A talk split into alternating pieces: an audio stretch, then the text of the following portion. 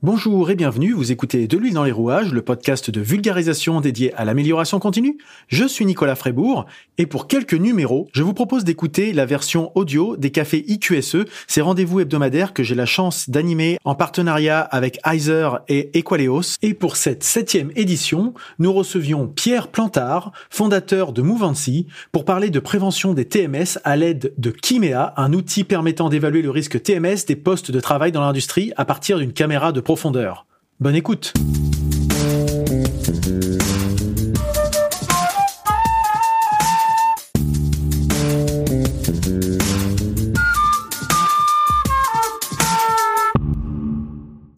et bienvenue pour ce septième café IQSE en ce mardi 25 mai 2021. Nous recevons aujourd'hui Pierre Plantard, le fondateur de Mouvancy. Alors déjà, Pierre, tu n'hésites pas à me contredire ou à me rectifier si je prononce mal. Ça peut arriver. Euh, et donc, euh, Mouvancy, bah, on va passer euh, toute la toute la, la, partie du midi là ensemble pour pour discuter. Tu vas nous présenter bah, ces les, je dirais les interactions, ce que tu peux proposer, puisqu'en fait l'objectif aujourd'hui, ça, ça apparaît pas forcément dans la vignette qu'on a tout de suite euh, là-dedans, mais c'est effectivement la prévention des TMS. Alors les TMS, c'est peut-être pas, je sais pas si ça parle à tout le monde, donc les troubles musculo-squelettiques, mais l'idée c'est de voir avec toi euh, bah, comment la Mouvancy peut intervenir dans cette prévention des TMS dont on entend de plus en plus parler. Alors est-ce que c'est parce qu'il y en a de plus en plus ou est-ce que c'est parce que justement on en parle de plus en plus parce qu'on est plus sensibilisé à ça Peut-être qu'on va pouvoir le voir euh, tous ensemble. Et eh ben après cette petite introduction, n'hésite pas à venir compléter et à présenter un peu plus euh, ton, bah, peut-être ton parcours et puis bah, l'entreprise que tu, que tu représentes et que tu as fondée. Bah écoute, très bien. Merci en tout cas de me donner euh, l'opportunité de, de vous présenter Move6, ce qu'on fait et puis tout le travail qu'on fait autour de la prévention et des nouvelles technologies. Donc, euh, bah, je, vais, je vous propose de, euh, de déjà euh, partager mon, ma présentation. Ce sera fait. Aussi, aussi simple. Et puis, bah, je vais je vais vous présenter ça. J'ai des slides déjà sur, euh, sur la première pour pouvoir me présenter. Oui. Donc pour vous donner un petit peu mon, mon, mon parcours. Donc moi, j'ai un parcours plutôt académique, euh, plutôt euh, orienté recherche à l'origine. je viens du milieu des, des STAPS. Donc pour ceux qui ne connaissent pas les STAPS, c'est euh, acronyme de sciences et techniques des activités physiques et sportives. Donc, euh, historiquement, euh, l'unité de formation des profs de sport, mais ça fait très longtemps qu'on ne fait plus que ça. du coup, on fait énormément de choses en STAPS. En STAPS, on, a, on parle même d'ergonomie plus récemment, mais à l'origine, les STAPS, voilà, on, travaille dans tout ce qui est en lien avec la physiologie et la biomécanique du mouvement humain, que ce soit en situation de handicap, dans le sport et également dans, dans le monde du travail. Et du coup, récemment, euh, bah, les licences TAPS ont repris une, une, partie importante euh, de, de l'ergonomie qu'on peut appeler ergonomie physique ou en tout cas plutôt axée sur tout ce qui est facteur biomécanique. Mmh. Donc on verra au fur et à mesure de mes slides que, euh, bah, voilà, que c'est une approche qui est complémentaire, qui est pas en opposition. Euh, et du coup, on se définit nous comme STAPS plutôt comme des, des spécialistes du, du, mouvement humain, de l'anatomie euh, et de la biomécanique. ma, ma formation moi initiale. Euh, donc moi j'ai un parcours voilà donc euh, en STAPS master euh, enfin licence master où, où j'ai travaillé très très rapidement en alternance dans des dans des industries sur les domaines les problématiques de d'ergonomie et donc de, de, prévention des, des, TMS avec une première expérience chez Sanden qui est un, un sous-traitant du monde automobile derrière pour enrichir un petit peu mon, mon, mon projet professionnel je suis parti sur un master en informatique en fait, mais j'ai deux, deux, compétences qui sont assez euh, complémentaires, qui sont bah, l'informatique d'un côté et euh, la biomécanique et l'analyse du mmh. mouvement humain.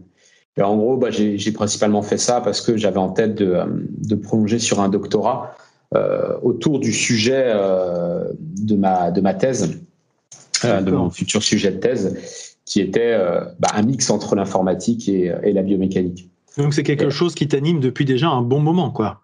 Ouais, c'est un, un, projet qui a été euh, construit au fur et à mesure, hein, mais qui a trotté dans ma tête dès, la, dès les premières années de master. Donc, euh, ça remonte à, à 2009-2010. D'accord. Ça, ça, ça, remonte quand même plutôt pas mal.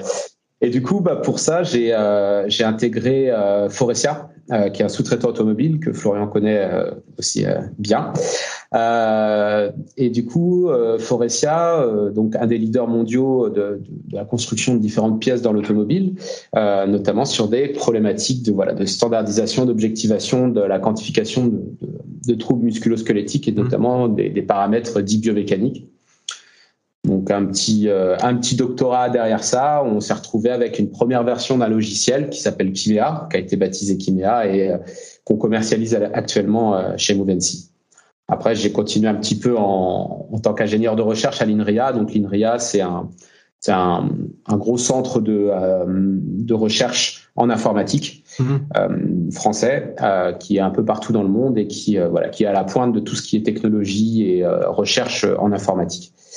Tout ça pour arriver euh, à la création donc euh, de ma société euh, Movency en novembre 2018. Donc on a quasiment deux ans et demi maintenant. Et qui en fait commercialise la solution que j'avais développée pendant, pendant, ma thèse, donc qui a, bien évolué depuis. Donc Movency en rapport avec le mouvement certainement, hein, c'est ça. On comprend bien la continuité, donc la façon de se, de se mouvoir et les problématiques qui vont avec quoi. Exactement. Bah pour pour les, euh, les, les, biomécaniciens, euh, le logo il, il, parle un petit peu parce que c'est une c'est une illustration d'un chronophotogramme. Un chronophotogramme, c'est la naissance en fait de la biomécanique moderne. Euh, c'est à l'époque euh, pour mesurer le mouvement d'un coureur, mhm. bah, on prenait plein de photos de façon chronologique et on allait tracer les traits. Donc là en fait c'est c'est les mouvements de course d'un des segments inférieurs du corps, donc euh, la cuisse jambe, euh, au cours du temps. Voilà, donc la petite vague qu'on voit en fait, c'est euh, ça, ça représente ça et c'est voilà un peu par par, par rapport à un petit clin d'œil à, à, ma formation en bioméca. Mm. Et, Moven, et c'est le mouvement efficient, en gros en anglais, Movement Efficiency. parce qu'en gros, notre spécialité à l'origine, elle est vraiment dans l'analyse du mouvement humain, qu'on soit un sportif de haut niveau, un mm. travailleur, ou, euh, ou une personne souffrant euh, d'un handicap moteur. Donc ça, c'est vraiment des, des choses qu'on trouve intéressantes et qu'on aimerait explorer dans la, les évolutions futures de Movency. D'accord. Alors sur ta, sur ta slide, là, il doit y avoir une coquille parce que c'est marqué novembre 2019. Ah oui, bah oui, toi, il y a une coquille. voilà, c'est juste préciser. Non, non, c'est vrai. C'est vrai que les dates euh, avec le avec le confinement, j'avoue que on a un peu perdu une année. Ouais. c'est ça, c'est ça. Donc ouais, on est, euh, bah, on a un peu plus de deux ans et demi. Euh, on est 14 personnes maintenant chez Movency, donc avec une équipe vraiment pluridisciplinaire avec beaucoup de euh, de, bah, de compétences complémentaires, mmh. comme comme j'ai pu l'avoir moi dans le cours de ma formation. Donc on a des des ingénieurs R&D, des ingénieurs informatiques et des ergonomes. On a des ergonomes dès le début de notre aventure, parce que c'est quelque chose qui était euh, très intéressant pour nous. le, produit euh, qu'on développe, il est vraiment à destination des ergos et on a besoin de leur euh, de, de, leur expertise métier mm. euh, dans le développement d'un logiciel. Et je pense que c'est quelque chose qu'on retrouve dans toutes les innovations d'usage métier qu'on peut avoir euh, dans, dans, dans, nos domaines respectifs en tout cas. Ça, ça marche un peu par itération, euh, co-construction. Euh, vous n'arrivez pas avec un produit tout fini puis en disant maintenant essayez-le. C'est on, on avance à petit, petit, petit à petit pardon tous ensemble quoi. Oui, voilà, c'est c'est de toute façon itératif. Nos premiers clients euh, que je remercie toujours, euh, je remercierai toujours, ils ont vraiment essuyé les plâtres hein, parce que mmh. forcément, euh, on arrive avec un, un, outil bah, qui qui cherche sa robustesse et de plus en plus devient devient cohérent et devient robuste à, à leur environnement de mesure, etc., etc. Donc c'est vrai que on, on, évolue de façon itérative et de toute façon toujours en dans une idée d'innovation, mais d'innovation utile. Euh, l'idée, c'est pas de faire de la technologie pour de la technologie. L'idée, c'est de rendre d'abord un service euh, à une, une, profession ou en tout cas à des, individus euh, au sein de l'entreprise. Et derrière, on y apporte euh, la technologie qu'il faut pour pouvoir répondre à ce besoin. D'accord. Alors dans le dans le chat, il y a Arnaud Voisin qui qui demande, euh, qui pose la question des ergothérapeutes, point d'interrogation. Alors, je sais pas s'il rebondit sur quelque chose que tu as dit, ou s'il demande s'il y a ce type de personnes qui sont sollicitées également. Euh, tu vas peut-être pouvoir euh, répondre. Alors, c'est vrai que des fois, c'est un peu un abus de langage qu'on peut avoir, ou en tout cas une confusion entre les deux, les deux métiers entre l'ergonome et l'ergothérapeute. Alors, l'ergothérapeute, on est plutôt sur un aspect clinique de rééducation. Ça veut dire qu'une fois qu'on a eu une, pathologie, on va aller euh, rééduquer via un ergothérapeute mmh. l'appréhension, par exemple, après un accident. Donc, les ergothérapeutes sont plutôt dans le domaine, on va dire, euh, clinique médical. Les ergonomes sont plutôt dans le domaine de la prévention, industrie, prévention primaire ou secondaire.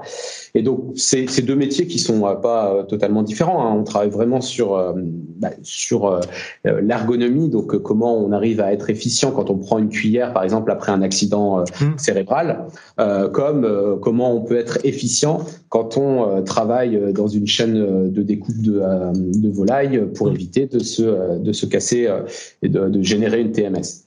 D'accord. Mais c'est une très bonne question parce que souvent on, peut avoir cet abus de langage entre l'ergonome et l'ergothérapeute et c'est deux métiers qui sont quand même distincts. D'accord, ok. Comme ça, on a une petite précision qui fait pas de mal, effectivement. C'est ça.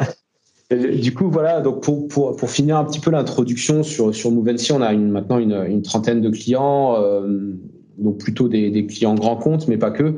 On, on, on a aussi des, euh, des, des, entreprises de taille intermédiaire, euh, et mhm. voire même des PME, euh, notamment de, de, par notre activité de service où on est euh, affilié CARSAT, qui nous permet de pouvoir aller adresser ces, Certains, ouais certaines petites entreprises parce que les TMS ça ne touche pas que les grosses. Mmh. euh, ça touche tout le monde. Et, euh, et c'est important d'aller voir tout le monde et d'aller proposer aussi des solutions et puis des modèles euh, adaptés à chaque à chaque type de d'entreprise donc voilà, on vous a mis quelques-unes euh, pour, pour, montrer voilà qu'on est très euh, général sur euh, les types d'industries. On va pas faire que du l'automobile, malgré mon parcours un peu dans la sous-traitance automobile. on a beaucoup d'industries. On est on est breton à l'origine, donc mmh. l'agroalimentaire par exemple, c'est quelque chose qui qui est très présent chez nous. On a beaucoup de clients euh, dans l'agroalimentaire, mhm. mais voilà, on a aussi de la logistique, euh, de euh, l'aéronautique. Enfin voilà, c'est à partir du moment où il y a, il y a une problématique de TMS et qu'on peut qu'on peut venir régler par du service ou du produit, ben on, on le fait. Ok. Donc du coup, euh, ah. pour, pour, finir mon introduction, voilà, je reviens avec le sport. voilà, je reviens, je reviens forcément avec le sport parce que, comme je le dis un petit peu dans ma dans dans, dans mon introduction, euh, nous on vient du monde du sport de haut niveau et euh, et en fait notre travail à l'origine en tant que chercheur dans dans, dans les sciences du sport, c'est euh, c'est de, euh, de travailler sur ce, ce personnage-là, le sportif de haut niveau, pour améliorer sa performance, mmh. centimètre après centimètre, mais tout ça sans risquer de se blesser parce que se blesser, ça signifie pour lui la fin de sa carrière. Donc c'est vraiment quelque chose qui est, qui est, très important, cette notion de d'efficience et de performance versus euh, la préservation de sa santé. Et hmm.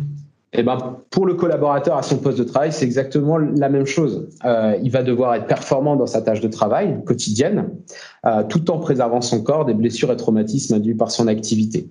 Et pour nous, il a encore plus d'impact parce qu'il doit le faire tous les jours, tous les jours, tous les jours, tous les jours. Bah, comme le sportif qui s'entraîne finalement, effectivement, tu as raison. Mais c'est ce qui est. J'aime bien le, le, parallèle parce que effectivement, souvent, euh, moi qui interviens dans des entreprises en tant que conseil, on oppose souvent la prévention à la performance. Mm-hmm. En disant, à partir du moment où on fait de la prévention, ça va baisser nos cadences, ça va baisser nos, ça va baisser nos productivités, ça, ça va coûter plus que ça rapporte, etc. Enfin, on va, comme s'il y avait, c'était ou l'un ou l'autre. Euh, mm-hmm. Si on fait de la, on fait de la prévention, mais du coup, on va devoir renier sur un truc. Et là, ce que tu dis, c'est que non, finalement, le sportif de haut niveau, euh, il fait tout pour pas se blesser parce que c'est comme ça qu'il va continuer de pouvoir euh, faire sa carrière. Mais en même temps, il fait tout pour progresser quand même. Et l'un n'empêche pas l'autre. Exactement, c'est très juste ce que tu dis et euh, on a d'ailleurs euh, fait un livre blanc qui est disponible sur notre site web sur ce sujet de la performance et de la santé euh, pour montrer qu'on ne peut pas opposer les deux et que les deux euh, les deux ont un sens et nous en fait on le réunit dans le terme d'efficience. Mm. Alors j'ai une petite anecdote là-dessus, c'est que dans mes premières années à, l'université, j'avais un prof de handball, moi je faisais, du handball, et euh, qui nous qui nous racontait la différence entre l'efficacité et l'efficience. Et en gros, euh, il prenait l'exemple d'une porte à ouvrir. Alors il dit, bah, quelqu'un euh, qui est efficace, bah, il prend un bulldozer et il défonce la porte, la porte elle est ouverte. Mm. Objectif rempli. Par contre, il y a un autre qui arrive à côté, qui prend la clé, qui tourne la clé, qui ouvre la porte. Bah lui, il est efficient parce qu'en gros, il y a mis moins d'énergie possible pour la même action. Et c'est exactement la porte, on peut s'en servir derrière en plus, accessoirement. En plus, donc il y a, vraiment, il y a vraiment que des euh, que des avantages à aller travailler et rechercher cette efficience quand elle est possible, bien sûr. plutôt que d'opposer performance et de dire bah on va prendre un ergonome, donc forcément on va avoir des problèmes avec la prod. Le, responsable de production de la ligne de, il va dire oh là là mon dieu ça va être ça va être terrible. Alors que non pas du tout. On, est vraiment dans une approche de gain de la performance par la préservation de la santé et par l'efficience qui est, recherchée. Mais c'est bien de ramener ça effectivement au début. Exactement. Ouais, donc un petit un petit focus sur les TMS. Je sais qu'il y a eu une intervention euh, d'un ergonome sur les exosquelettes que j'ai trouvé très pertinente. Euh, c'est HMT. Euh, et donc je vais je vais pas m'attarder sur euh, les TMS. je vais je vais je vais faire quelques quelques petits petites redites rapides. Mais moi je, je, je conseille tout le monde si vous l'avez pas vu d'aller voir ce, le replay parce qu'il est vraiment intéressant en tout cas dans la démarche. C'est quelque chose que que je que je rejoins totalement. donc les troubles musculo-squelettiques, voilà, ça touche beaucoup de monde. Ça on sait que ça cause un, arrêt de travail sur trois, que, euh, que c'est euh, la majorité des maladies professionnelles, sachant que l'autre majorité, c'est souvent euh, tout ce qui est problèmes respiratoires, cancer et autres. Donc là, on, touche vraiment à tout ce qui est appareil locomoteur, muscles, os, tendons, nerfs, etc. le coût de TMS, bah, on a la face visible de l'iceberg, qui sont mmh. les cotisations que les entreprises payent, qui sont estimées en, environ entre 100 et 500 euros par an et par salarié en prenant en compte l'effectif global, hein, pas que les personnes blessées. Et derrière, euh, on, a, on a toute la fâche cachée de l'iceberg, qui sont les coûts indirects, bah, les problématiques de productivité, d'absentéisme, de turnover mmh. et euh, de restriction d'activité. Parce que forcément, on a souvent euh, une TMS entraîne un handicap. Et donc, la personne, quand elle revient sur, dans, dans l'entreprise, il faut le réussir à, à lui retrouver une activité qui soit compatible avec ce nouveau handicap. Ça, c'est des grosses problématiques aussi pour les, les entreprises. Et donc là, bah, ça coûte beaucoup, beaucoup, beaucoup plus cher pour euh, pour les entreprises. D'où l'intérêt vraiment d'aller euh, d'aller sur l'aspect préventif euh, pour éviter bah, de se retrouver euh, dans des cas de figure euh, comme comme ceci. C'est important aussi de mettre ces coûts indirects parce que souvent c'est des choses qu'on a toujours un peu de mal à chiffrer. Mmh. Et derrière, quand on parlait, tu parles, tu viens de le dire à l'instant, hein, de, de d'objectiver le coût de la prévention, c'est pas toujours simple, mais c'est de se dire effectivement, euh, faut voir à long terme euh, combien ça peut vous coûter finalement de ne pas faire de prévention par rapport au coût que ça vous que vous connaissez, euh, qui va être une personne, qui va être un peu de matériel, qui va être un petit peu de, de réflexion, etc. Mais derrière, effectivement, ça peut être aussi un plutôt un investissement entre guillemets la prévention, euh, plus qu'un coût. Bah, je, je, je, citerai nos amis Dizer qui, euh, qui, ont, qui avaient, euh, lors d'une newsletter, euh, présenté le ROP, qui est un peu l'alternative au retour on investment, le ROI mmh. traditionnel qu'on peut voir dans l'industrie, avec le retour sur prévention qui, euh, qui, a, qui, a, un concept qui est important et qui peut aussi aider les, les entreprises à passer le cap. C'est, on, on, reste beaucoup dans une tradition gestionnaire des, des entreprises, qui est logique mmh. aussi. Et, et, du coup, bah, de pas avoir un ROI direct euh, de par euh, l'aspect préventif de, de, de l'action, c'est des fois un peu, un, peu gênant. Mais de plus en plus, les entreprises en ont conscience quand elles voient l'impact que ça peut avoir. Mmh. Et puis ce qu'on avait évoqué à l'intérieur de l'article aussi, enfin pour revenir un petit peu dessus, c'était que la problématique de la démarche de prévention, c'était que bah, le temps que l'accident n'a pas eu lieu, en fait, on a beaucoup de mal à pouvoir estimer le retour qu'on peut avoir derrière, parce que bah, en fait, on, en gros, si on fait un investissement dessus et qu'on se dit bah, peut-être que je vais investir pour rien, alors qu'en fait, il faut bien avoir la notion que c'est vraiment un investissement et c'est pas une dépense en fait. C'est les problématiques d'assurance, c'est pareil. Hein. C'est difficile. À... On a toujours l'impression qu'on paye pour rien jusqu'au jour où euh, on en a besoin et puis on se dit bah finalement j'avais pas, pris cette, euh, j'avais pas pris cette coche là. c'est dommage. Donc euh, voilà, c'est c'est ces genres de choses aussi. Euh, c'est toujours difficile. Hein. On a toujours l'impression que ça coûte toujours trop cher. Et mais bon, c'est cette, cette mise en perspective est intéressante, effectivement, la face immergée de l'iceberg qu'on a souvent tendance à occulter volontairement ou involontairement d'ailleurs. C'est ça, exactement. On n'y pense pas. Hein. Donc du coup, je vais, j'ai dit que j'allais pas, j'allais pas rentrer dans les détails. Euh, les TMS, la génération d'une TMS, euh, elle est, elle est multifactorielle et elle prend en compte différents déterminants du risque euh, et différents facteurs de risque. Euh, donc, il différents euh, facteurs, les facteurs environnementaux. Enfin, c'est très logique, hein, tout ça, le froid, les vibrations, les problèmes d'éclairage, les outils qui sont pas adaptés, facteurs psychosociaux qui sont aussi liés à des, à des, facteurs cognitifs. Donc, il y a une distinction qui a été faite par l'intervenant avant, qui est, qui, est, beaucoup plus spécialisé là-dedans que, que, moi, que je trouve très intéressante. Et voilà, les facteurs psychosociaux sont très importants. Les facteurs organisationnels et notamment les marges de manœuvre, qui sont des, des, des, sujets importants et des, et des, leviers potentiels pour les ergonomes pour trouver, trouver des, solutions et les facteurs biomécaniques, où là, on va dire que c'est un peu plus ma spécialité, ou en tout cas de les, euh, les, quantifier. Euh, et c'est surtout des, des, facteurs qui sont euh, quantifiables. Et ce qui est important dans une démarche, on, le disait, de, de, pouvoir faire franchir le pas à un industriel sur des aspects préventifs, bah, le, le, côté chiffré, de pouvoir lui donner déjà des, des, des chiffres, va être super important dans sa prise de décision. Quitte à ce que ce soit juste en fait la porte d'entrée euh, à une analyse plus globale de l'activité. Euh, et c'est souvent ce qui est fait, c'est qu'on rentre via les facteurs biomécaniques et derrière on va aller regarder tout ce qui se passe à côté. Mm. Et c'est ça qui est intéressant. Mais pour pouvoir rentrer, bah, il faut lui donner aussi euh, certaines, certains chiffres, certains critères objectifs qui, qui bah, d'un excès par exemple de, de, répétitivité, de force ou de, de posture, sur les trois, trois facteurs faut savoir euh, adresser avec les, bons les bons éléments de langage aussi parce qu'effectivement euh, toi comme tu dis c'est ton domaine de, prédilection les facteurs biomécaniques. Tu vas te retrouver peut-être face à des à des dirigeants d'entreprises qui n'ont pas cette même sensibilité, cette même connaissance, et de fait, euh, qui vont peut-être se dire, bah, il essaye peut-être de me raconter un peu la messe, moi j'y connais rien, cette histoire-là, et savoir trouver les bons éléments, donc le factuel, ce qui est intéressant, le factuel et les chiffres, euh, sur lequel tout le monde peut se mettre d'accord et qui sont euh, finalement euh, moins interprétables. voilà. Mm, mm.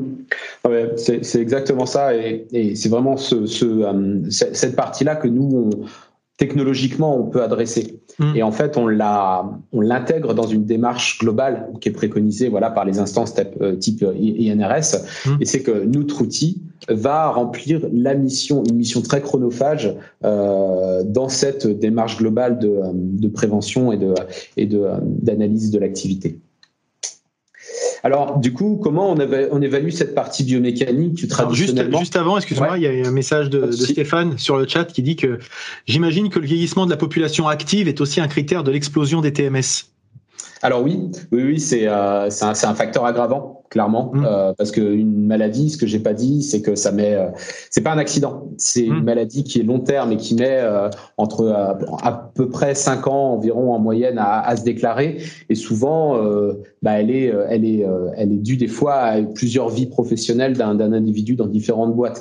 Donc forcément, plus on va avoir sur solliciter nos, nos articulations, c'est comme un c'est comme un capital, c'est un capital qu'on a et euh, mm. qu'on égrène petit à petit. Et plus on l'égrène, on arrive à une, à une zone où euh, forcément on n'a plus de, de, ressources suffisantes dans notre corps pour pouvoir faire face à ces contraintes. Et c'est là que en fait la, la, la, maladie se déclare. Donc plus on a d'âge, forcément, plus on est, euh, on est contraint. Mm.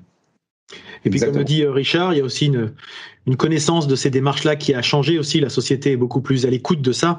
Effectivement, avant, euh, bah, quelqu'un qui avait 50 ans, qui était cassé, machin, on considérait que c'était normal. C'était la fin d'une carrière et voilà. Maintenant, on considère que non, c'est plus normal d'accepter que le travail casse des gens et que finalement leur fin de vie soit, on vit plus longtemps, mais le mieux c'est de vivre longtemps en bonne santé, quoi. Un peu ça, les, choses qui, qui, changent aussi dans la dans l'approche sociale et sociétale finalement. exactement, ça c'est une dimension qui est, qui est, très importante et on, on voit aussi les chiffres des TMS exploser. Donc il y a, il y a deux facteurs principaux, c'est euh, l'augmentation de, de la cadence de la productivité de, de, de, de la ouais, de la productivité, on va dire, de certaines tâches qui sont euh, des fois et, et, certaines organisations du travail qui sont assez propices, mais également euh, la plus facile capacité à, euh, à pouvoir aussi déclarer une maladie professionnelle, connaître ses droits en termes de, de, de santé au travail, parce qu'il y a beaucoup de personnes qui à l'époque bah, se disait bah voilà je serre les dents et, euh, et de toute façon j'ai je vais pas m'arrêter parce que j'ai peur de perdre mon, mon, emploi. Donc ça c'est deux le métier qui rentre comme dit Arnaud ouais, c'est ça. Exactement. Ouais, voilà j'étais en train de réagir voilà simplement la, la, petite phrase c'est à dire bah ce, ce, sont un petit peu les risques du métier sauf que maintenant bah, ça fonctionne un peu moins bien et, et c'est un peu moins un peu moins accepté. C'est moins accepté ouais. Exact du coup, effectivement, c'est pas que l'âge, hein, on est d'accord. Euh, ah non non non. Euh, comme le dit Richard, effectivement, c'est effectivement l'exposition. Il y a des jeunes qui ont des problèmes, euh, des troubles musculo-squelettiques, malheureusement assez jeunes. C'est pas qu'une question d'âge. il y a beaucoup de facteurs qui entrent en compte. Ah bah clairement, on, peut, on pourra parler de la question des intérimaires et de la formation des intérimaires sur des euh, sur des, des tâches des, des, tâches qui, euh, qui peuvent être très contraignantes. Et euh, souvent, la plupart du temps, ce qui est ce qui est assez dingue quand on est dans une entreprise, c'est qu'on voit bien qu'il y a toute une génération d'anciens euh, qui pèteront jamais entre guillemets si je la fais un mmh. peu vulgairement. Euh, par contre, on a une tranche d'âge, souvent d'intérimaires qui sont pas super bien formés, qui qui n'ont pas l'expérience du, euh, du poste de travail et donc qui vont aller sursolliciter parce qu'ils n'ont pas euh, acquis une technique que les anciens ont réussi à acquérir mmh. et qui va donc forcément euh, eux les préserver. Et c'est souvent cette tranche de, de personnes qui, euh, qui n'ont pas les bonnes techniques euh, ou qui n'ont pas les bonnes astuces qui vont sursolliciter et donc déclarer la TMS. Ça, c'est des choses qui arrivent souvent. Et juste avant, excuse-moi, je, vais je t'interromps encore, mais ça peut-être y répondre après. Mais euh, il y a une très bonne remarque de, de, Richard encore dans le chat. On se focalise là, on voit quelqu'un avec euh, des vêtements de travail, avec des protections, des EPI, etc. Et effectivement, euh, est-ce que ton, ton approche, les TMS, ça, ça prend aussi en compte les gens de bureau, avec les problématiques liées effectivement au, au problème carpien, euh, les manipulations de souris, de choses de cet ordre-là, ou est-ce qu'on est vraiment dans de, de la production euh, dans alors c'est une, une, bonne question. C'est vrai que nous, on, on s'est focalisé principalement sur le, le, travail type, on appelle ça secondaire, euh, donc la, plutôt l'industrie, euh, mmh. notamment parce que nos outils sont optimisés pour euh, détecter et quantifier des mouvements. Euh, les, le travail euh, en tertiaire est plutôt sur du postural statique, mmh. où là, on va devoir régler, régler plutôt des, des, des hauteurs, des, des, des, parties de préhension et autres. Donc, on, on a moins d'expérience dans ce domaine-là parce qu'on n'a pas voulu y aller. Par contre, les outils et l'ergonomie est très importante euh, également euh, dans ces dans ce domaine d'activité, comme le domaine primaire. Hein, euh, tous les toutes les activités sont sont concernées par les TMS. Mais voilà, on est moins on a moins de plus-value, on va dire, sur des sur des aspects tertiaires. D'accord.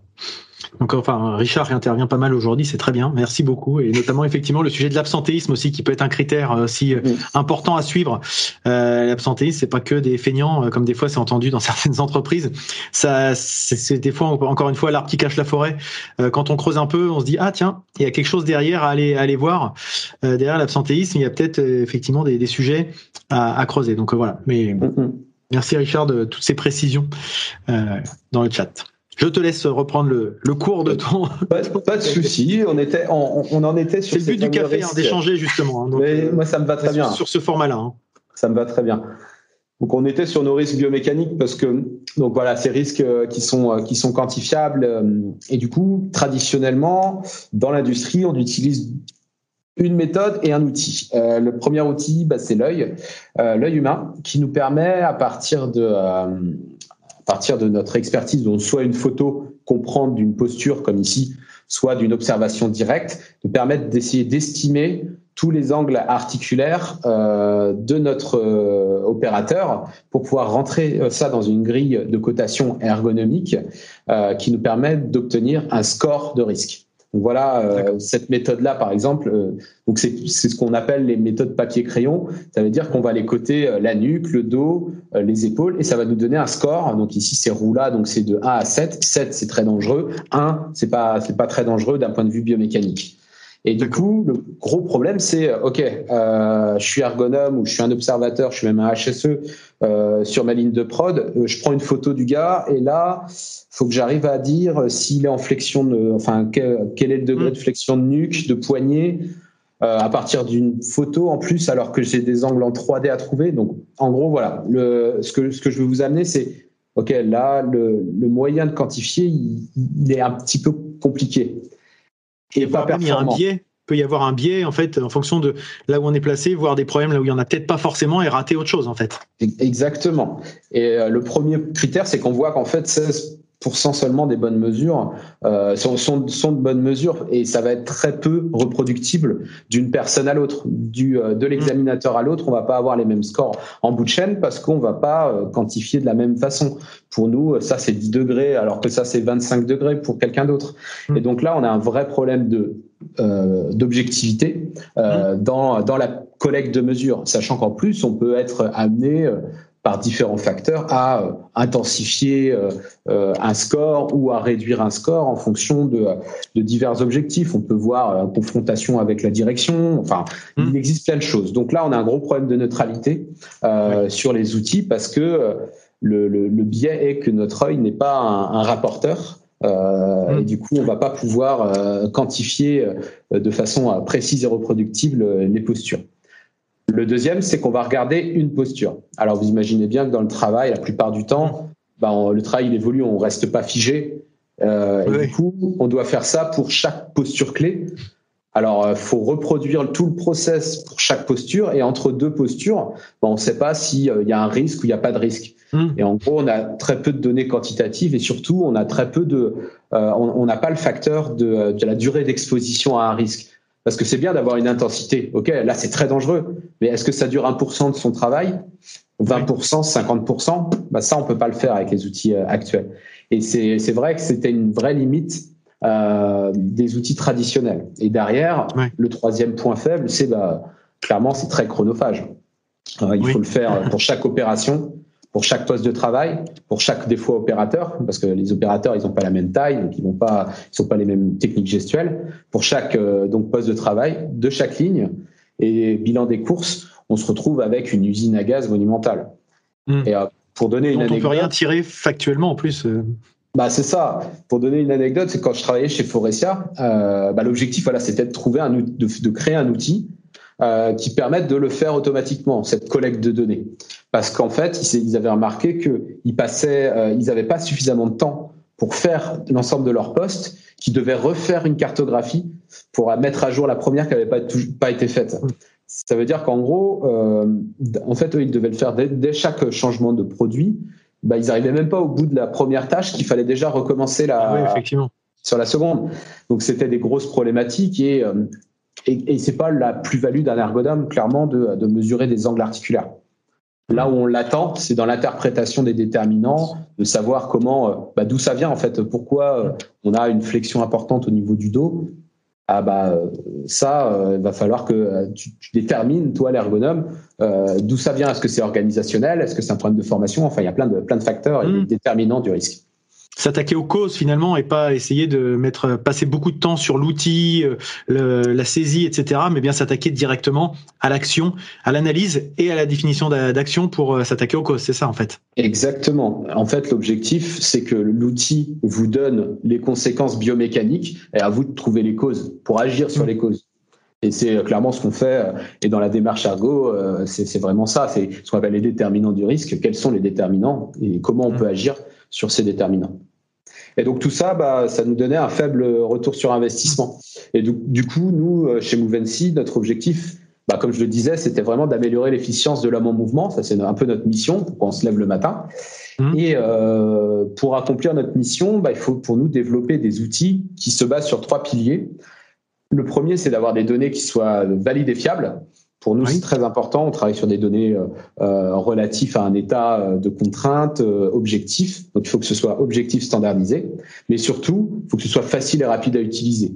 Parce mmh. que si c'est une usine à gaz d'un point de vue euh, de la mise en place, etc., ce sera pas utilisé. Et ce sera, en, si c'est pas utilisé et c'est mis au placard, bah, ce sera pas bon pour l'opérateur, ce sera pas bon pour la direction, ce sera bon pour personne. Ça a aucun intérêt. Et enfin, troisième pilier qui va un peu avec cette facilité d'utilisation, c'est qu'il faut que ce soit le moins invasif possible pour l'opérateur. L'opérateur, il ne faut pas qu'il ressemble à Robocop à la fin de pendant pendant mm. l'analyse, parce que d'une part, il va modifier son mouvement parce qu'il va se sentir euh, des fois contraint, puis, puis entravé aussi. Exactement, et surtout, bah, il a autre chose à faire et, son travail, euh, il doit être vraiment euh, le plus naturel. Et ce qu'on dit souvent dans notre domaine, c'est il faut être en, de façon écologique. Donc, euh, il faut qu'il puisse être dans son activité de travail le moins entravé possible, le moins gêné possible, pour qu'on puisse avoir vraiment le, geste qu'il ferait au quotidien. Parce que sinon, euh, si on lui commence à lui mettre une combinaison et tout, le mec il va se dire, ok, là je suis surveillé, il va falloir que je fasse le truc euh, super propre et tout. Et nous, on veut voir la réalité, on veut pas voir. Ah et, et, du coup, ça c'est un pilier qui est important pour nous. Et c'est aussi pour ça que nous on est assez différent des autres solutions en ergo que vous pouvez trouver qui sont basées capteurs, c'est que nous on essaie de réduire au maximum le truc, tout ce qu'on peut mettre sur le corps de la personne. Et mmh. donc nous on est plutôt basé vision. d'où l'intelligence artificielle qui arriverait peut-être avec le ton ce que tu as évoqué au tout début, peut-être c'est le lien avec le sport encore une fois. Un sportif, si on commence à le charger, je reprends l'exemple du, sauteur à la perche. Si on commence déjà à lui mettre des choses à droite à gauche, ça va perturber son équilibre, ça va perturber ses ressentis, son feeling, etc. Et forcément, son geste sera beaucoup moins naturel. Donc, euh, faut se dire la même chose pour quelqu'un qui travaille sur un poste de travail. Euh, forcément, il va changer ses postures. Le fait en plus d'être observé déjà rien que ça, ça change forcément la, façon de se, de se déplacer, d'opérer, etc. Donc, comme tu dis, le, moins invasif possible, c'est ce qui est le plus, euh, le plus pertinent si on veut vraiment avoir des choses euh, qui ressemblent à la réalité. Mm, mm. Exactement. C'est super important et c'est vraiment, nous, euh, un, axe fort et pareil, quand, j'ai commencé chez Forestier en thèse, ils avaient une solution basée capteur qu'ils n'utilisaient pas. Et euh, mmh. ils m'ont dit, euh, non, on n'en veut pas de capteur. Donc, euh, moi, ça avait été réglé. On va dire que mon, choix avait été vite, vite fait. Donc, rapidement, je vais juste vous présenter les deux systèmes, on va dire, les plus, les, plus démocratisés dans, le domaine. comment on mesure le mouvement d'un travailleur? Ben, On a soit du capteur inertiel, donc c'est des capteurs qui sont placés sur le corps et qui permettent d'obtenir des orientations des segments du mmh. corps. Et après, derrière, on reconstruit un, mannequin numérique. Euh, donc les intérêts, l'intérêt de, cette technologie-là, c'est qu'elle euh, n'a pas de problème d'occultation. Ça veut dire que si la personne elle se cache derrière un mur, bah, on pourra quand même capter euh, ses mouvements, euh, contrairement à des, caméras où bah, les caméras, si elles voient rien, elles ne pourront pas capter un mouvement. De plus, elles sont, c'est des technologies qui sont très miniaturisées, qui se qui miniaturisent beaucoup donc elles vont être de moins en moins invasives. Euh, et elles sont pas très chères, donc elles sont accessibles euh, dans, des domaines annexes comme le, les, domaines de, de l'ergonomie. Hein. Je parle des technologies de mesure du mouvement. Parce qu'il il faut, il faut imaginer les, les gold standards, donc euh, vraiment les outils de mesure euh, standards euh, qu'on peut retrouver, les deux références, c'est plusieurs centaines de milliers d'euros, voire on, compte en millions. Hein. C'est ce qui est utilisé pour faire du avatar ou, vous voyez, avec les petites boules mm. réfléchissantes qu'on met partout sur le corps. Et ça, vous imaginez bien qu'on peut pas mettre ça sur, dans, dans une usine. Donc, euh, donc les, les, inconvénients de ce type de système, c'est que euh, bah, il faut placer sur le corps. Donc, ça veut dire qu'il faut sortir l'opérateur de ligne, soit lui faire euh, enfiler une combinaison où il y a les capteurs qui sont intégrés dedans, soit devoir les placer sur le corps. Donc, bah, déjà, il faut pouvoir le sortir de ligne. Hein. Quand on est en juste à temps, comme chez Forestia, c'est compliqué parce que mmh. chaque minute de perdu, c'est plusieurs milliers d'euros quand on bloque la, la ligne de prod. Ça, c'est un petit peu un petit peu compliqué. Il faut aussi euh, calibrer, donc ça veut dire qu'on va demander à l'opérateur de faire des, des pauses de référence. Donc euh, c'est pas forcément agréable pour lui parce que bah, les autres le regardent en train de faire des, euh, mmh. Des genres de gestes comme ça. Bon, c'est mais surtout aussi parce que c'est contraint c'est contraignant pour euh, pour la prod parce que bah il va pas travailler à ce moment-là. Et enfin, le troisième point, c'est que ces, ces, technologies-là, en fait, qui sont des technologies que vous pouvez retrouver dans, dans vos smartphones. Vous savez, quand on passe de, de paysage à, bah, c'est exactement la même technologie qu'il y a dedans. Et en fait, ces technologies, elles ont une tendance à dériver au cours du temps. Donc, il y a une erreur qui augmente au cours du temps parce que bah, il y a du bruit de mesure qui s'accumule. Donc après, on va pas parler de traitement de signal aujourd'hui, mais qui s'accumule et du coup, il faut recalibrer souvent. Donc ça veut dire qu'en plus de devoir le faire une fois, il faut il faut le réitérer euh, plusieurs fois. Tout le système, ouais. Euh, c'est assez, euh, assez contraignant quand même. Euh, donc voilà les, les pour et les moins de, des, des, systèmes inertiels. Et donc nous, l'approche qu'on a et encore nous on est dans une approche un peu hybride, mais on est surtout sur de la vision par ordinateur. Euh, en vision par ordinateur, l'intérêt c'est que bah, c'est pas invasif euh, et c'est pas contraignant, c'est-à-dire qu'on va pas avoir d'action sur l'opérateur en tant que tel, euh, et c'est suffisamment précis pour faire de l'ergonomie de terrain. Je pourrais pas vous dire ça à l'heure actuelle de, euh, par exemple, d'un sport ultra dynamique comme euh, le baseball, par exemple, où là il faut une capacité d'acquisition très rapide, etc. Euh, mais par contre, euh, voilà, moi, dans mon, lors de ma thèse, on a publié plusieurs, plusieurs articles scientifiques dans Applied Ergonomics, notamment, qui est un des, mmh. des, journaux scientifiques de référence, où on a montré voilà, que notre solution par rapport au système de référence, bah, il, est, il est suffisamment précis. Donc, mon premier pilier, il était important et il vient aussi par une, une publication scientifique importante. Après, les, les limites, bah, ça peut, on peut souffrir d'occultation forcément bah, si la personne euh, elle est totalement masquée. Donc après, il faut savoir qu'on peut se déplacer avec, la, avec le, le système. Hein. Donc, euh, on peut changer de point de vue pour, euh, pour éviter de, bah, d'être dans des occultations. Et aussi, bah, c'est des caméras qu'on utilise qui sont un peu spécifiques, qui sont des caméras de profondeur, donc elles vont avoir un, volume 3D pour, pour estimer derrière, via l'IA, des, des postures. Et du coup, m'amène à cette, à cette problématique, c'est que la précision, elle va dépendre de l'algorithme et des données d'apprentissage de l'IA qui est intérieure et qui permet d'estimer les, euh, mm. les positions en trois dimensions euh, de mon opérateur. Parce que concrètement, comment ça va se passer C'est que la, la, caméra va générer une image et derrière, l'image va être donnée à l'IA pour essayer d'estimer son euh, jumeau numérique, donc les positions en 3D et au cours du temps de, de mon personnage. Et là, on arrive sur euh, un peu le, fond du, euh, le, fond du sujet et comment euh, la computer vision et l'IA, bah, ça peut, on, on, peut réussir à partir de ça à, à évaluer des, des, postures et donc a posteriori des paramètres ergonomiques, des contraintes ergonomiques en termes de posture, etc., etc.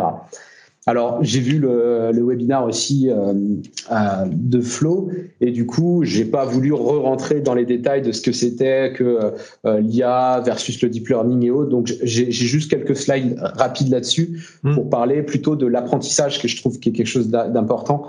Euh, et du coup, bah, une petite définition rapide, la vision euh, par ordinateur, c'est une partie de, de l'IA qui, euh, qui a pour but voilà, de, de permettre à une machine d'analyser, traiter, comprendre une ou plusieurs images ou euh, alors image couleur, image de profondeur, tout, euh, tout type d'image.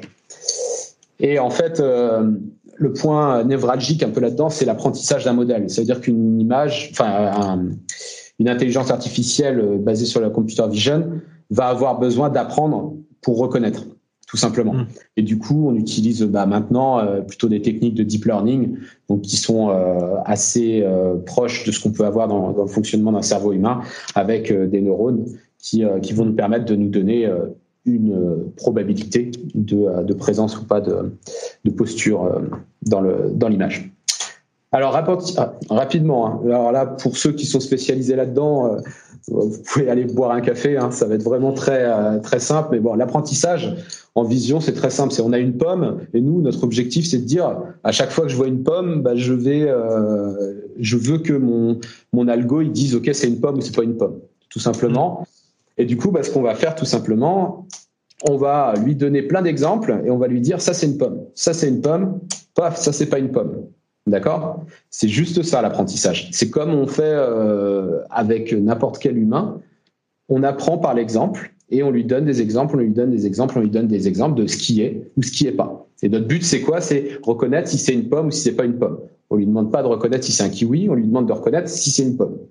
C'est assez important. Les quatre chats là de, de Google quoi.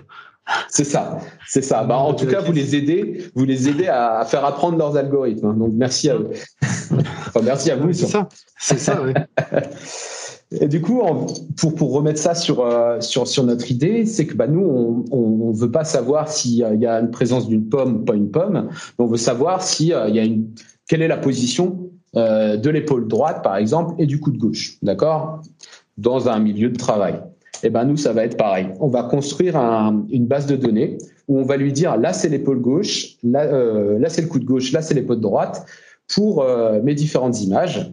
Et ça, pour beaucoup, beaucoup, beaucoup, beaucoup, beaucoup d'images. Donc euh, mmh. quasiment 500 000 images d'apprentissage pour que l'algorithme soit capable d'apprendre et de dire, quand on lui donne une image sans lui dire où sont le coude gauche et l'épaule droite, qu'il puisse la retrouver. Voilà. C'est comme c'est comme ça les on va dire les, les bases de, euh, de la constitution euh, d'un modèle d'apprentissage. Et hmm. donc ce modèle d'apprentissage, il apprend de cas concrets. Et tout l'enjeu euh, des algos, hein, je pense que Heiser ils connaissent bien ces sujets-là, c'est la data qu'on met dans l'apprentissage de nos modèles. Plus nos modèles vont, être, vont bien apprendre avec des, des données très contextuelles, plus il va être performant. Ok. Voilà, et moi j'en dirais C'est vrai que juste, il y a Richard qui, qui précise encore dans le. Richard qui a travaillé dans la. Dans la dans l'expérience TMS dans la grande distribution, pardon. Donc euh, voilà pourquoi il s'exprime aussi pas mal. Donc euh, bah, c'est très bien justement aussi. Euh, qui dit aussi qu'il n'y a pas toujours besoin d'aller si loin. il faut reconnaître les contraintes articulaires qui engendrent les TMS et penser parfois à séquencer les tâches.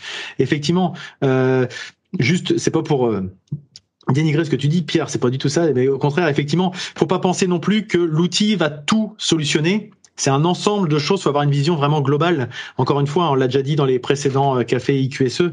Euh, un outil reste qu'un outil. Euh, tu sais, ça dépend toujours de ce qu'on en, comment on s'en sert et ce qu'on en fait. Rien n'empêche effectivement de garder les des principes généraux, des bons principes généraux comme les principes généraux de prévention euh, pour euh, pour régler les, les soucis. Voilà, c'était juste pour mm-hmm. dire ce qui avait été dit dans le chat. On est, on, on est en phase là-dessus. Hein. Il n'y a pas de, il y a pas de souci. Un outil, c'est là pour euh, rendre service. C'est pas mm. pas là pour euh, remplacer une expertise. mais elle est, on, on, est vraiment là sur. moi, je le dis très vulgairement des fois, mais notre outil Kimea, il est là pour euh, automatiser euh, les tâches à faible valeur ajoutée d'un ergonome, qui sont euh, le mmh. recueil de données biomécaniques. Alors, s'il y a un mec qui se lève le matin en, disant je veux être ergonome parce que je peux quantifier des données biomécaniques dans l'usine, bah, j'en connais pas beaucoup. Hein. C'est vraiment pas une tâche qui est, qui est, qui est, qui est intéressante. Et puis, elle, elle demande pas de réflexion, elle demande pas d'investigation, elle demande pas d'analyse de l'activité.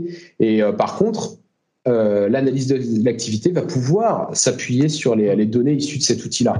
Donc c'est exactement ça, c'est comment on va se servir de l'outil pour euh, trouver une solution euh, à, mon problème. Mais l'outil ne donnera jamais la solution. vu qu'elle est multifactorielle, c'est impossible. Donc en parlant de cette solution, je, euh, je vais donc vous présenter un peu ce qu'on fait nous euh, et la, solution Kimea. Donc, euh, je rappelle qu'elle avait été développée à l'origine euh, lors de lors de ma thèse. Donc nous, en fait, on a une méthode un peu hybride. Donc on est basé quand même beaucoup sur la vision. Donc on utilise une caméra de profondeur. Et on a quand même une paire de gants qui nous permet d'avoir la motricité au niveau des, des poignets. Parce que les poignets, en fait, sont souvent en interaction avec des objets ou masqués, ce qui fait qu'en vision, pour avoir une robustesse suffisante, bah, c'est un peu compliqué. Euh, on n'arrive pas à voir ces articulations-là de façon suffisamment précise en contexte industriel. Du coup, on a rajouté ces choses-là. C'est, donc, c'est des gants qui s'enfilent, pas besoin de calibrer ou, ou autre, mm. donc ça reste très peu invasif.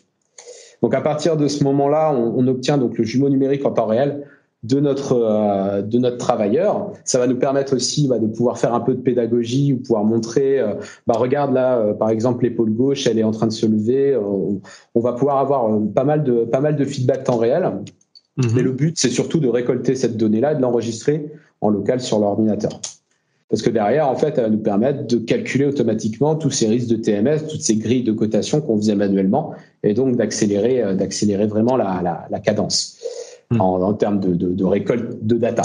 Et derrière, on a tout un logiciel métier qui va nous permettre de découper, séquencer, on en parlait, euh, les différentes donc l'activité en différentes opérations, en différentes tâches, en, différents temps de cycle, pour avoir des données sur ces différents euh, indicateurs-là. Donc, par exemple, si on a une tâche qui, euh, si on a une activité qui euh, représente cinq tâches, on va pouvoir avoir le score de risque pour ces cinq tâches, comparer les tâches entre elles, et surtout, on va pouvoir aussi euh, comparer les postes entre eux. Ah, donc, je parlais des cas d'usage derrière, mais ça va nous permettre d'avoir une donnée objective de OK, bah, ce poste-là, il est dans le rouge, celui-là, il est dans le dans le orange, celui-là est dans le vert. On va plutôt se focaliser sur euh, sur le poste le poste dans le rouge. Donc là, après, euh, si vous êtes intéressé pour le, euh, je vais pas vous faire une démo maintenant, c'est pas l'objet de ça, mais mmh. n'hésitez pas à nous recontacter par la suite pour mmh. qu'on vous présente vraiment la solution plus en plus en détail. On mettra les coordonnées dans le et du coup, bah, voilà, ça répond à nos problématiques de mesures rapides et sans contrainte. Là, vous pouvez voir euh, donc euh, notre opérateur qui est en train de en train de bosser, et là, on a euh, la visualisation de son euh, son jumeau numérique euh, en temps réel qui qui est et qui est évalué et enregistré dans dans notre dans notre solution. Donc ça, ça va être intéressant. Donc on va avoir toutes les données et vous voyez bien que l'opérateur, si je remets l'image, il est vraiment pas gêné dans son travail. Il est de dos, mmh. euh, il voit même pas la caméra. Donc on est vraiment sur euh, du, travail écologique. Et nos petites mitaines, donc voilà, elles sont coupées, elles sont coupées ici pour éviter de, bah, de, de, gêner au niveau de la compréhension. Donc là, on a vraiment, euh, on a vraiment répondu à notre premier pilier, en tout cas on l'espère. Et puis le deuxième pilier, c'était les données valides et précises, parce que forcément, euh, les, outils, les, algorithmes d'estimation de posture qu'on peut trouver euh, sur le marché, bah, des fois, ils répondent pas à les, à tous les, tous les besoins de précision. Et par exemple, notamment dans les problèmes d'occultation. Et ça, ça a été vraiment le cœur de ma thèse. Ça a été de développer un, un algo qui prennent en compte bah, que on, on voit pas une partie de mon, mon, corps parce que je tiens un objet. Ça, on le retrouve souvent dans l'industrie, on le retrouve pas en laboratoire, mais forcément, nous, on, on vise la vraie vie. Donc, on a développé voilà des, mmh. des algorithmes qui prennent ça en compte euh, pour être beaucoup plus robuste. Et donc, la, la différence entre les, les, deux petits bonhommes qu'on peut voir sur cette sur cette vidéo. Et donc, si vous êtes intéressé euh, côté recherche à, à, plus approfondir, euh, on a toute la, la littérature scientifique qu'on a faite lors de ma thèse qui est disponible gratuitement euh, sur euh, sur notre site web. Hein, donc, euh, n'hésitez pas à aller, okay. à aller, jeter un œil si vous avez si, si, vous aimez bien ce genre de littérature. Et pour ceux que ça intéresse, je vais mettre le lien dans le chat. Ça marche. Okay. Super.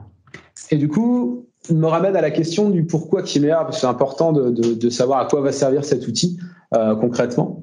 Donc, euh, pour moi, c'est important. Et, et, du coup, bah, il y a plusieurs, plusieurs cas d'usage qui, qui, sont, euh, qui sont disponibles. Le plus classique, c'est euh, voilà, la mise en place d'un plan de prévention. Donc, on va intégrer mmh. l'outil euh, à notre plan de prévention global, ce qui va nous permettre de d'intégrer, enfin, de, après d'intégrer ça dans une démarche globale en ramenant aussi des indicateurs euh, sur euh, sur les différents euh, sur les différents paramètres biomécaniques. Donc on va pouvoir faire des cartographies. Donc cartographier un poste avant chez euh, chez Forestia, ça se comptait en plusieurs semaines. Maintenant ça se compte en plusieurs heures.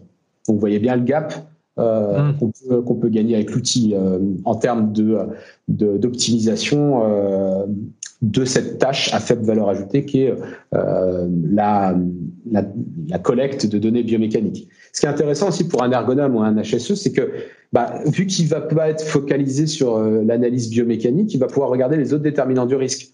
Il va pouvoir mmh. regarder l'environnement, il va pouvoir regarder l'organisation du travail. Et donc toute cette partie-là qui va se décharger, qui est une partie super chronophage, bah, il va pouvoir la mettre à profit sur d'autres choses. Et ça, c'est vraiment, c'est vraiment important pour eux. Mmh. Donc voilà, après la préconisation euh, de, de, de, solutions, ça va nous permettre euh, aussi de pouvoir euh, valider des aménagements de poste. Donc ça, on, on en mmh. reparle, on en reparlera. Mais par exemple, j'ai un poste à l'état 1, je fais une, un aménagement de poste bah, je passe le poste à et je refais une mesure sur ce nouveau euh, aménagement de poste et je regarde si j'ai bien gagné en termes biomécaniques. Oui. De euh, si, si j'ai vraiment réduit le risque. Par exemple, il y a un petit exemple ici euh, sur ma, ma, slide. Vous voyez, je suis passé de 34 à 62 parce qu'une mmh. bonne idée qu'on pensait, bah, des fois c'est pas une bonne idée. Euh, oui. Et quand on ne quantifie pas, bah, on peut laisser une mauvaise bonne idée euh, se mmh. faire. Et du coup, euh, voilà, l'outil il permet quand même de se dire ah ouais là on a fait un, on a fait une gaffe. Et, mm. euh, et du coup ça c'est des choses qui euh, qui sont factuelles et sont importantes aussi parce que l'ergonome, moi je le dis souvent, mais l'ergonome c'est un peu un c'est un fin négociateur dans, dans l'entreprise parce qu'il va devoir trouver des budgets pour faire des aménagements de postes de travail qui vont pas euh, être liés directement à la productivité. J'entends hein, comme, par rapport au discours qu'on a qu'on a eu ce matin. Euh, et donc il doit convaincre aussi bien euh, bah, la direction d'accorder ces, ces crédits-là pour les aménagements de poste, mais également les opérateurs, parce que si les, les, les aménagements euh, sont pas euh, et les, les, solutions sont pas pérennes, elles vont pas être utilisées et donc il pourra plus en avoir pour la prochaine. Donc il y a vraiment cette, c'est un fin négociateur, mais dans le bon sens du terme, quoi. C'est quelqu'un qui doit être habile euh, et trouver, trouver des compromis, essayer de, de, faire parler, de mettre les gens autour de, autour de la table. Et euh, l'objet des exosquelettes que vous avez eu, c'est typiquement ça. C'est une intégration d'un exosquelette réussi. Il faut que toutes les parties prenantes, aussi bien en direction que euh, en tant qu'opérateur utilisateur, soient réunies pour que ça se finisse pas au fond d'un placard. Et des outils comme les nôtres peuvent aider à cette réunion-là parce qu'ils vont apporter cette neutralité, cette objectivité. D'accord. Les autres cas d'usage, bah, ça peut être aussi d'améliorer la rotation de poste. Si vous avez des postes de travail, euh, toutes les deux heures, vous changez de poste de travail, bah, vous allez éviter, grâce à l'outil et la cartographie que vous aurez fait, vous allez éviter de mettre euh, un poste de travail qui est sursollicitant pour l'épaule gauche après un poste de, de, de, travail qui sursollicite la même articulation. On va mmh. essayer en fait de, de compenser au maximum pour que bah, les, les, les articulations les plus euh, sollicitées soient pas toujours les mêmes dans le cours de la journée, équilibrer sa journée en termes de, euh, de charge de euh, biomécanique. On va aussi pouvoir gérer les restrictions d'activité, enfin en tout cas la partie la partie anatomique où si par exemple on a un poste où on peut pas aller à plus de 90 de flexion d'épaule, bah ça on va pouvoir grâce à notre cartographie qu'on aura faite avec Kimea pouvoir savoir quels sont les postes compatibles ou pas avec cette restriction d'activité. D'accord. On, va avoir aussi un, aspect qui va être très intéressant et là qui est un peu plus STAPS, on va dire que si je repars un peu dans mon, c'est le côté euh, co-construction de, de, de, référentiels communs avec les équipes parce qu'en fait on va avoir un biofeedback, on va voir en fait son, son jumeau numérique mmh. euh, sur l'écran et les risques associés à ce jumeau numérique et souvent ça va ça va aider les opérateurs à, la mise au mot, à la mise en mot de, de, des problématiques et de trouver des solutions. Ça va les impliquer dans, euh, dans la recherche de solutions via les groupes de travail, en de se dire ah ouais ça c'est mon geste ça. Ah ouais je pensais pas que je pliais autant le dos quoi. Ah ouais peut-être que c'est important si ça va dans le rouge et tout. Euh, ok bah je vais essayer de trouver euh, avec mon ergonome, avec mon HSE une solution pour limiter cette, cette partie-là. Donc ça va impliquer les équipes mmh. et ça ira même voilà jusqu'à jusqu'à la mise en place de bonnes pratiques au sein de l'entreprise, mais en impliquant les, toutes les parties prenantes. Mais c'est enfin... intéressant ce que tu dis là. Excuse-moi, c'est juste dans le ça, ça répond aussi à une une exigence de la norme ISO 45001, donc euh, relative à la santé et sécurité au travail, qui est la partie. Euh, on parle souvent de communication, de sensibilisation, mais il manque la partie prise de conscience souvent. Mmh. Euh, et là, ça, ça peut aider à la prise de conscience parce qu'on va voir ce qui se passe chez les autres, mais forcément, ben, notre notre champ de vision étant ce qu'il est, et puis aussi notre, nos biais personnels étant ce qu'ils sont, euh, on a toujours du mal à s'auto-juger. Et là, d'avoir un outil neutre qui nous dit, comme tu dis, ah oui, je me tiens comme ça. Enfin, moi, je prends l'exemple, j'ai dû faire des semelles euh, pour des chaussures et le, le, le je sais plus comment le podologue euh, voilà m'a filmé pendant que je marchais et je me suis rendu compte de ma façon de marcher que j'avais une épaule qui était statique par rapport à l'autre et il me dit votre déséquilibre il vient certainement de là mais moi dans mon quotidien mes épaules elles bougent exactement de la même façon et maintenant qu'il me le dit, effectivement, j'en prends connaissance et je me force à faire un mouvement de bascule un petit peu différent, peut-être accentué, mais pour rééquilibrer un peu le truc, quoi. Et ça, si on me l'avait pas montré, on me l'aurait dit, j'aurais dit, mais tu me racontes n'importe quoi. Le fait de le voir, ça, ça, met en exergue ce, sujet-là, quoi. C'est exactement ce qu'on fait dans le, dans le sport depuis des mmh. années et des années. Hein. Clairement, euh, les, les, athlètes de haut niveau, on les confronte à leur propre motricité positivement mmh. pour aussi euh, les aider à, à, s'améliorer parce que entre la sensation et la réalité, euh, bah, des fois il y a des biais qui sont euh, qui, sont importants. Mm. Et du coup, du coup, le dernier, euh, le, dernier cas d'usage, enfin, il y en a, il y en a plein. C'est aussi bah, tous ces projets de modernisation de, de lignes de prod. Comme je le disais, on peut faire facilement des avant-après, donc on va pouvoir également simuler euh, des nouveaux aménagements de postes de façon euh, assez rapide, que ce soit euh, sur des ateliers papier-carton, mais également en réalité virtuelle. On va pouvoir immerger notre opérateur sur un, un, poste, un poste virtuel. Et ça m'amène voilà à, un autre outil qu'on a développé, enfin qui est un plugin, on va dire, mmh. qui permet de bah, de pouvoir illustrer faire une comparaison de différents aménagements de poste. Donc là, on va immerger notre opérateur dans, euh, dans un poste virtuel, on va avoir son score qui va être mesuré. On va se dire, ok, euh, bon, est-ce que je peux pas essayer d'améliorer Là, il y a des pics euh, qui sont qui sont détectés par le système. Donc là, notre ergonome voit qu'il y, y, a un problème au niveau du euh, mm. de la flexion de dos, donc on arrive dans le rouge, donc on va aller travailler sur le poste directement. Euh, donc c'est dans, sur le fichier CAO, on va retravailler ça et on va réimmerger notre opérateur dedans et lui et pouvoir euh, voir si bah, la nouvelle la nouvel aménagement va lui donner beaucoup plus de, de, satisfaction d'un point de vue ergo. Et ça c'est vachement bien. les principes de, généraux de prévention d'adapter le travail à l'homme et pas l'inverse. Exactement. Et euh, en fait, là, tout l'intérêt qu'on va avoir, c'est qu'on va faire ça à moindre coût avant de construire la ligne de prod et de devoir essayer de la corriger avec des bouts de scotch un peu partout. Parce qu'une ligne de production, pour la transformer, euh, c'est compliqué et ça coûte cher.